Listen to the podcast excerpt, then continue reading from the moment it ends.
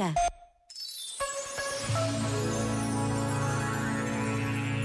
Hoje é dia de São Nuno de Santa Maria.